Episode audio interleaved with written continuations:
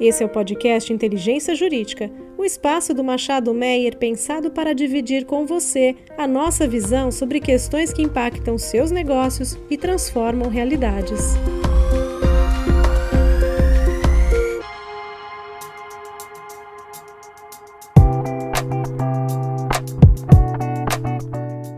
Olá, eu sou o Paulo Marcosian Nunes, sou sócio da área empresarial do Machado Meyer Advogados e a minha prática é do direito financeiro e societário. No episódio de hoje do podcast Inteligência Jurídica, eu vim aqui para falar de um tipo específico de operação financeira, chamado Acquisition Finance, o financiamento cujos recursos são destinados às compras de empresas. Últimos anos, o mercado de M&A no Brasil ele se manteve bastante aquecido. É verdade que no meio do caminho houve, houve alguns hiatos, por exemplo, os meses mais duros, Covid e até mesmo questões cíclicas naturais que se observa nesse tipo de, de cenário, mas em números gerais, o que nós observamos é uma tendência de crescimento consistente. As transações além de aumentarem em quantidade e volume, elas ganharam complexidade e sofisticação. O Brasil ele ficou barato, né, quando comparado com nossos pares aí de mercados uh, emergentes, mercados em desenvolvimento. Mas, ao mesmo tempo, nós temos atrativos que não observamos em, em alguns dos outros países nesse cenário, como, por exemplo, estabilidade política, segurança jurídica, temos uma série de ativos muito bem estruturados e com uma performance bastante relevante. Nós aqui observamos uma série de transações relevantes, tanto públicas quanto privadas, ao longo desses anos. Além disso, vieram agendas de privatização e desinvestimento com bastante vigor, que os governos federal, dos estados e do município, dos municípios adotaram, seja diretamente, também por meio das, das empresas estatais. Ainda para incrementar essa equação, nós tivemos uma série de recuperações judiciais emblemáticas e exitosas, cujos planos foram montados sobre vendas de ativos e negócios de grande monta, então, juntamente com essa tendência de alta do mercado de M&A de um lado, a gente observa um período de juros baixos, em que o BNDES ele deixa uma posição de protagonista, né, de destaque como principal financiador de grandes projetos no Brasil, seja de infraestrutura, até mesmo como atuante diretamente desenvolvendo empresas e fazendo negócio, e ele abre espaço nessa parte de crédito para bancos privados, né, tanto os nacionais como os estrangeiros, e também para tão desejada solidificação do mercado de capitais. A junção desses componentes, de um lado um mercado aquecido, de outro um desenvolvimento do mercado privado de crédito e mercado de capitais, acabou resultando, no nosso ver, no desenvolvimento de um segmento de operações que, em mercados desenvolvidos, a gente já observava ele, ele muito mais maduro e, e, muito mais consistente, mas no Brasil ainda tinha um grande caminho para se desenvolver, que é justamente a prática do acquisition finance. Então, de uns tempos para cá, nós vimos essas operações cada vez com mais frequência, cada vez mais sofisticação e com a participação dos principais players eh, da indústria financeira, da indústria de fundos de investimento e as próprias companhias compradoras consolidadoras. De uma forma bastante resumida, no financiamento de aquisição nós temos três grupos de atores interagindo, né? e o que os une é uma teia de contratos e, e outros instrumentos que acaba formando aí um, toda a rede desse tipo de negócio. Numa ponta, nós temos a empresa alvo, ou a target, aquela cujas ações ou cotas vão ser adquiridas com os recursos do financiamento. Do outro lado, a gente tem a ponta credora, aquela ponta de onde vão partir os recursos para financiar a aquisição da target. Né?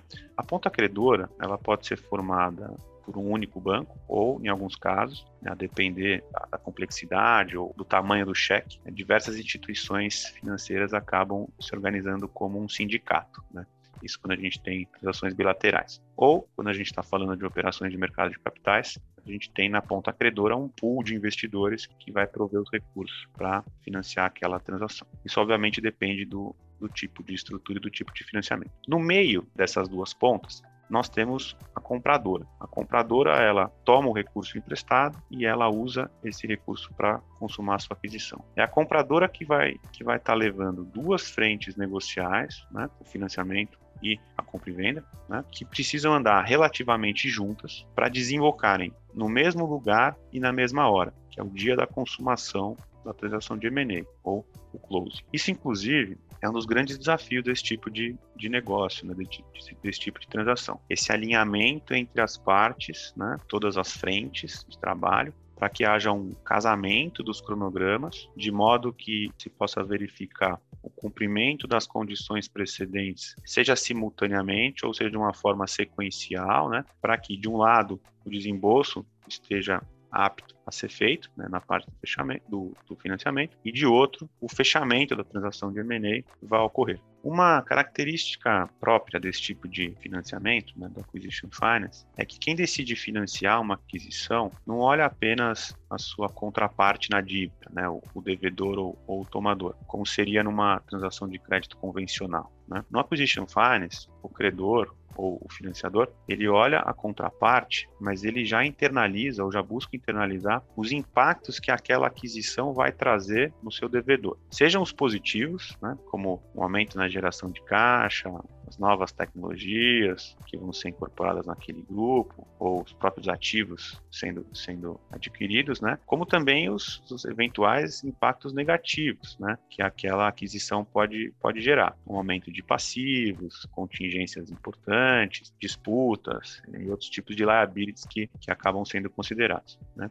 Por essa razão, as operações de acquisition finance elas são operações estruturadas, né? são transações moldadas individualmente para cada realidade, para cada negócio, né? com toda essa interação e toda essa convergência de fatores para resultar numa transação exitosa. Em termos das estruturas que são mais observadas quando a gente está lidando com acquisition finance, que normalmente nós vemos são transações bilaterais, né? como eu disse em alguns casos, um banco apenas ou um sindicato de bancos como credores, ou emissões de valores imobiliários de dívida, as debêntures ou as notas comerciais. Ah, aqui algumas, a depender também da estrutura, são colocadas de forma privada, né, diretamente a, a, a, um investidor âncora ou a um grupo de investidores, ou são ofertadas ao mercado. E aí, nesse caso, seguem as regras da CVM, Comissão de Valores Mobiliários. Nos casos em que os cronogramas são muito apertados e exigem, em alguns casos, um desembolso de recursos antecipado ou algo que não, não dá tempo de estruturar algo muito sofisticado, né? O Acquisition Finance pode ainda tomar a forma de uma operação ponte, que a gente chama, que é uma operação de curto prazo, né? para que aqueles recursos estejam disponíveis dentro do cronograma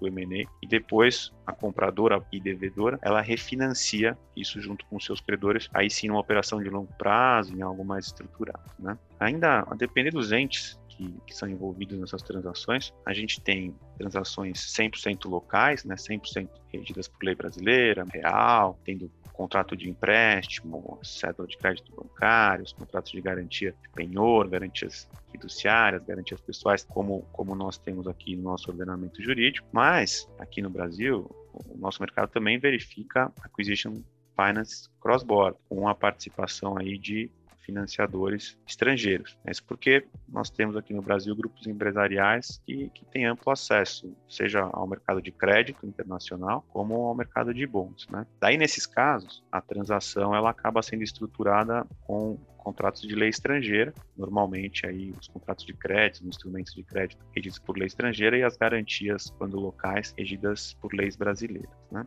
Um fato curioso também em relação ao Brasil, é, ou peculiar, é que normalmente aqui as transações são realizadas sendo a compradora a tomadora dos recursos.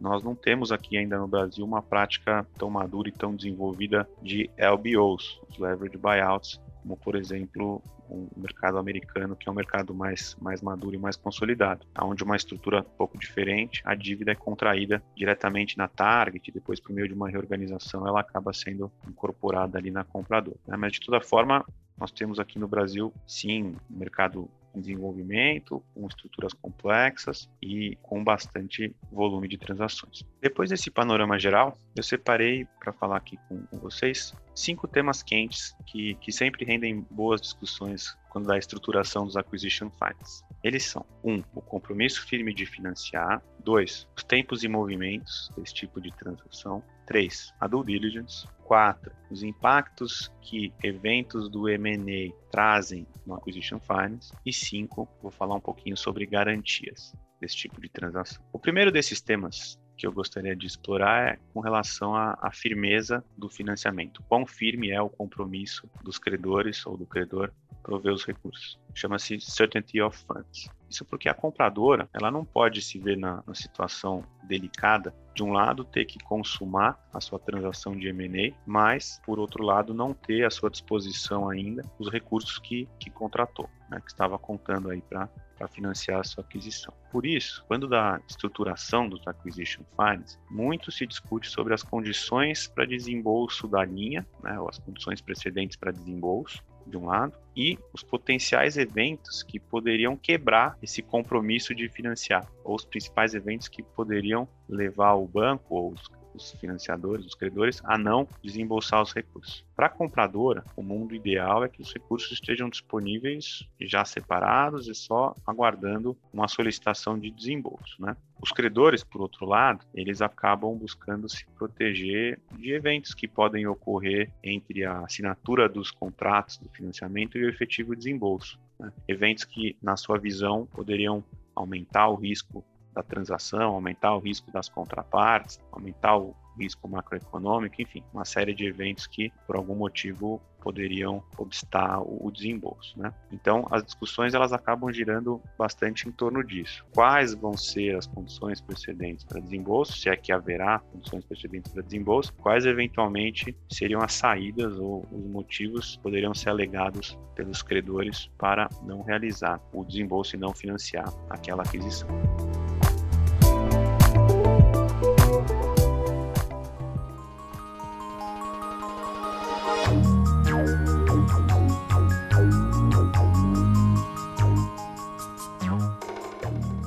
Segundo dos temas quentes, ou hot topics, que eu trouxe aqui para falar, é em relação à convergência dos cronogramas. Como já falei um pouquinho antes, são duas transações que têm que andar em paralelo. A compradora ela tem que estar tá negociando, de um lado, contrato de compra e venda, às vezes ele está assinado, às vezes ele está em fase de cumprimento de condições precedentes, mas a verdade é que, de um lado, tem o mundo do M&A, contrato de compra e venda, e do outro lado, o mundo do financiamento. Ele vai ter as etapas normais, mandato, contrato de crédito, condição de cumprimento de condições precedentes, mas a verdade é que a compradora ela vai estar tá trabalhando com duas frentes, né? E, e após ter os, os, instrumentos assinados, ela vai ter que trabalhar também o cumprimento das condições precedentes de ambos os lados. E assim as, essas rotas elas vão acabar evoluindo até o final. A compradora ela vai estar de um lado buscando obter as aprovações necessárias para a consumação do M&A, eventualmente fazendo uma reorganização societária, fazendo alguma questão de ajuste de preço, e do outro ela vai estar discutindo com o seu financiador aí alguma condição, alguma informação. Nesses mundos eles vão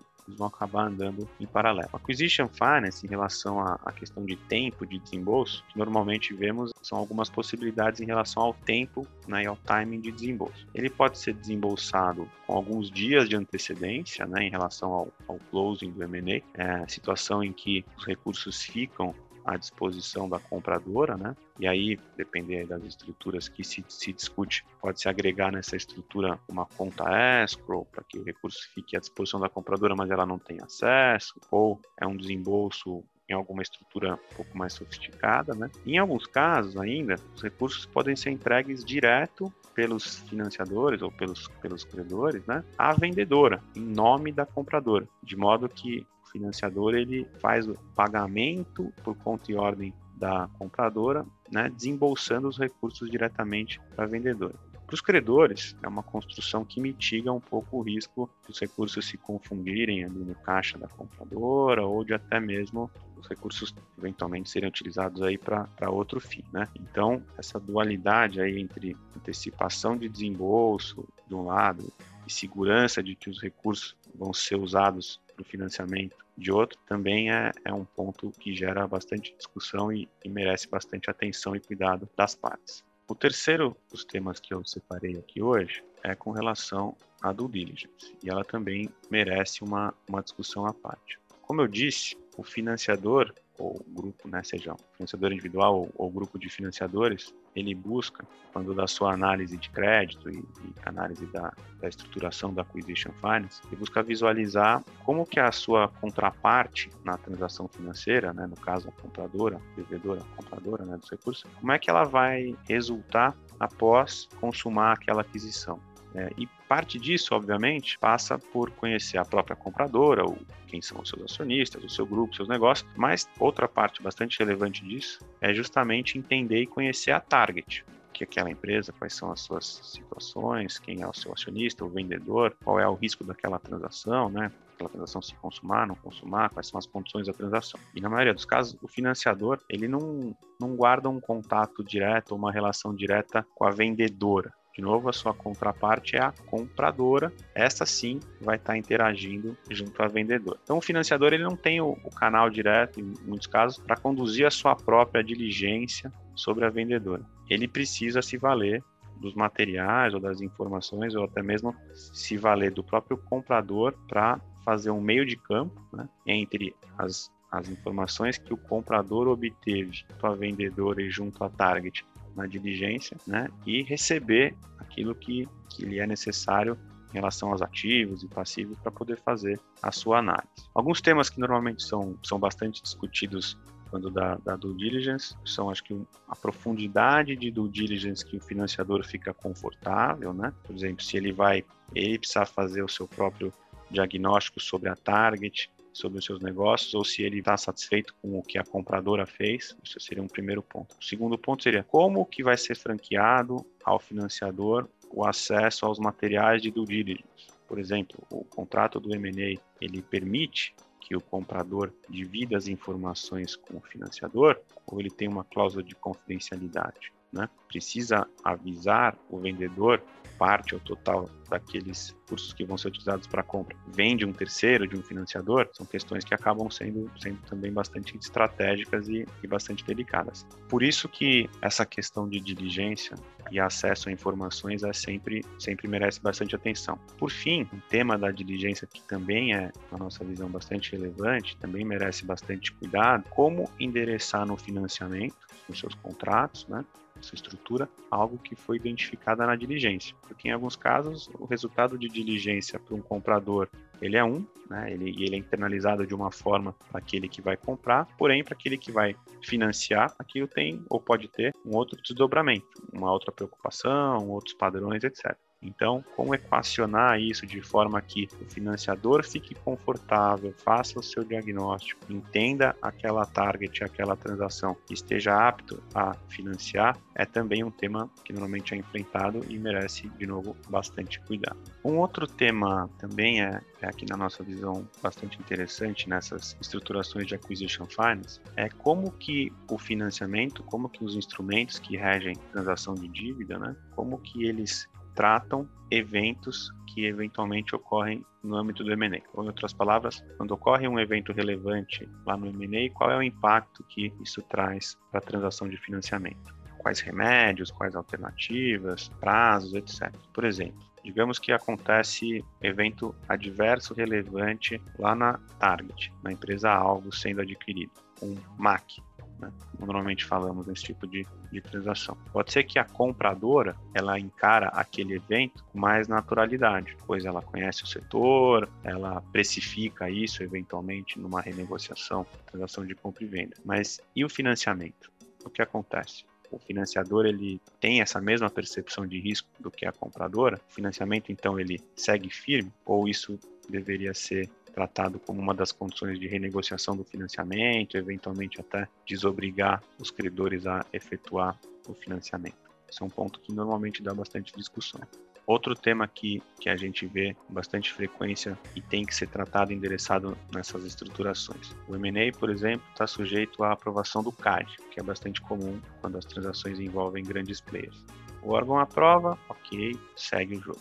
O órgão não aprova, não tem deal, não tem M&A, não tem financiamento. Mas e a situação em que o órgão aprova, mas determina determinados desinvestimentos, né? O que a gente chama de aprovação com remédios. O M&A ele tem o seu tratamento para isso. Né? Em alguns casos isso abre renegociação de cláusulas, de preço, condições. Em outros ele, o risco é alocado para um lado ou para outro. Mas e o financiador, quando a situação ela se apresenta para ele? Aquilo que ele ia financiar, aquele ativo que ele ia financiar, pode já não ser o mesmo. Né? A gente volta naquela grande pergunta: ocorrendo um evento desses no âmbito do M&A, o financiamento segue firme ou isso deveria abrir alguma um redimensionamento do cheque ou alguma renegociação de termos e condições do financiamento ou até mesmo eximir os credores, né, de realizar o financiamento. A verdade é que eu consigo pensar numa série de eventos que podem ocorrer no âmbito da transação de M&A que o financiamento tem que estar preparado, os instrumentos de financiamento têm que estar preparados para lidar. Seja esses eventos relevantes envolvendo a target, seja mesmo uma renegociação de preço do M&A, uma closing que não aconteceu dentro do cronograma, então estender o, que a gente chama de drop that date, né, que é a data limite para a consumação do M&A, e por sua vez, o compromisso de financiamento também tem que ser estendido. Então, uma série de eventos de um lado impactam o outro lado. A documentação da Acquisition Finance ela tem que estar, tá, ela tem que estar tá preparada para ter as respostas para essas situações, né? Ideal, os eventos eles ocorrem e a documentação ela tem os remédios para cada uma dessas situações. Por fim, último dos, temas interessantes que eu trouxe aqui para conversar é com relação às garantias. Né? Nesse quesito, um, um, acquisition finance ele tem algumas semelhanças com uma transação normal de dívida, um, um corporate finance, um project finance, uma transação de crédito onde temos as garantias clássicas, penhores, hipotecas, garantias fiduciárias, garantias pessoais também, naquilo que é tocante a, a comprador. Né? Quando a compradora ela negocia ou ela vai solicitar um financiamento para aquisição, ela já tem os seus ativos, o seu grupo já está à disposição com, com, com seus bens para oferecer em garantia no momento pré-desembolso, né, como normalmente a gente verifica. Só que, diferentemente dessas modalidades de financiamento, o Acquisition Finance ele também conta com uma série de garantias devem ou podem, dependendo da estrutura, ser constituídas sobre os ativos da target. Ativos esses que a compradora não tem sobre o seu controle. A compradora não tem gerência sobre a target, ela não tem influência sobre a administração da, da target. A verdade é que ela não tem os ativos da target ainda. Né? Então, por um lado, o financiador ele quer financiar a aquisição, o comprador ele quer ter os recursos para adquirir a target e todos querem que aqueles ativos sendo adquiridos também integrem o pacote de garantias do financiamento. Mas tem uma questão de tempos e movimentos que tem que ser cumpridos. Para que a aquisição seja consumada, o comprador precisa dos recursos. Para ele precisar dos recursos, o financiador desembolsa. As garantias elas têm que ser constituídas com algumas figuras jurídicas que trabalhamos para que isso seja viabilizado seja no momento do desembolso, previamente ao desembolso, seja logo na sequência, de modo que o comprador ele consiga levantar os recursos numa estrutura com as garantias que o financiador se sinta confortável e consumar a sua transação ao final. Esses cinco são alguns dos, dos, dos hot topics que, que, nós vemos e foram os que a gente selecionou aqui para conversar mais no detalhe, mais especificamente. Mas, como eu disse antes, cada transação de acquisition finance é uma, são altamente customizadas e cada uma tem os seus desafios e, e peculiaridades. E acho que também por isso esse tipo de transação ele é bastante interessante é, é realmente uma área bastante rica e em que o trabalho jurídico e financeiro de todos os envolvidos é, é bastante importante e determinante.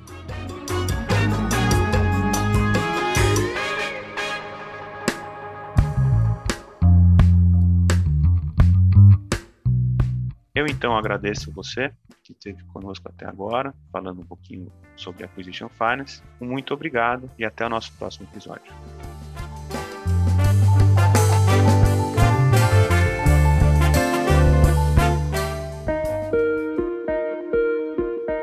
Você ouviu o podcast Inteligência Jurídica, o espaço de encontro para dividirmos com você a nossa visão sobre as questões que impactam os seus negócios.